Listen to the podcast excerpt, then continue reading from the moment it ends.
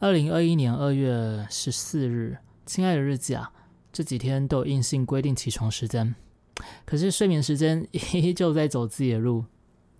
目前的进度已经到了凌晨四点半，每天睡不到六个小时，还真是有点吃不消啊。不过这次有稍微做了一点改变，那就是在起床后马上灌咖啡，当然有先吃一点东西啦，不过几乎就是醒来十分钟内就直接喝咖啡。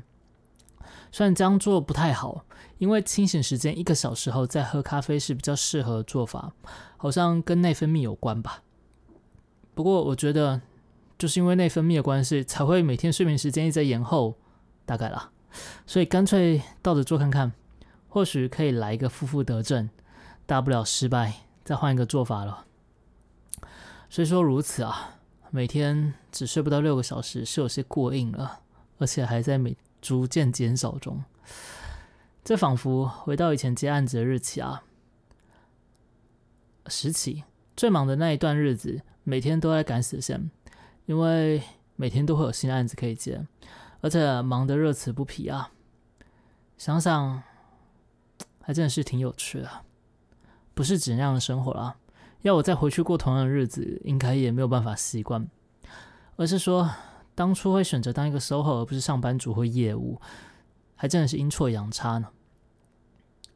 当时因为跟前任女友在一起，他已经毕业离开学校准备开始工作，而我却在念大五。没意外，原本预定是要念到大六大七的。哇，大学生活这么好玩，怎么可以这么快就离开呢？不过因为生活总是要过啊。所以我就先找了一份打工，那时候去的是加油站，而且是大站，每天都很累那一种。于是便开始疲惫的工作生涯了。后来甚至学校也没什么去了。做了好一段时间，我前任换工作到台北的百货公司上班啊，而那一间百货公司就在我爸妈家附近，所以我的加油站也辞职不干了。辗转在台北找了几个工作，然而因为没有毕业证书，毕竟那时候大五嘛，很多工作都还没有办法应征。找到了工作也是大多要配合，那要配合排班的，像是保全或者是我忘记那时候有做哪些了。这些工作没有办法在前女友上下班啊，所以那段时间过得非常痛苦啊。钱赚的少，日子又很累，加上和前任的感情也不稳定，总有一种力不从心的感觉。那个时候还在写小说，文笔勉强可以吧。因缘机会之下，就接了一个那个旅游网站的案子。嗯，他钱不多，但毕竟是钱，而且写东西我也有兴趣。后来。是纪录片的那个制片来找人说帮忙处理影片的分类，也算算是文书类的吧，哇！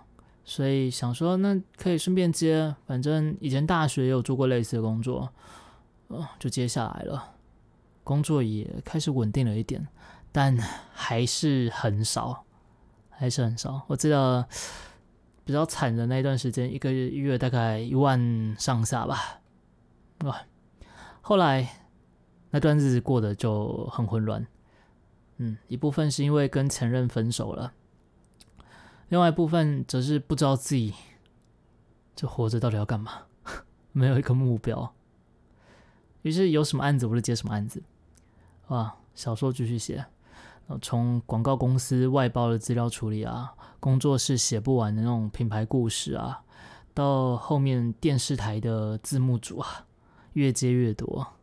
而且，其实那时候跟前任分开那段时间，正好其实小说也签了合约了，然后等了好一段时间，终于终于要出版了，哇！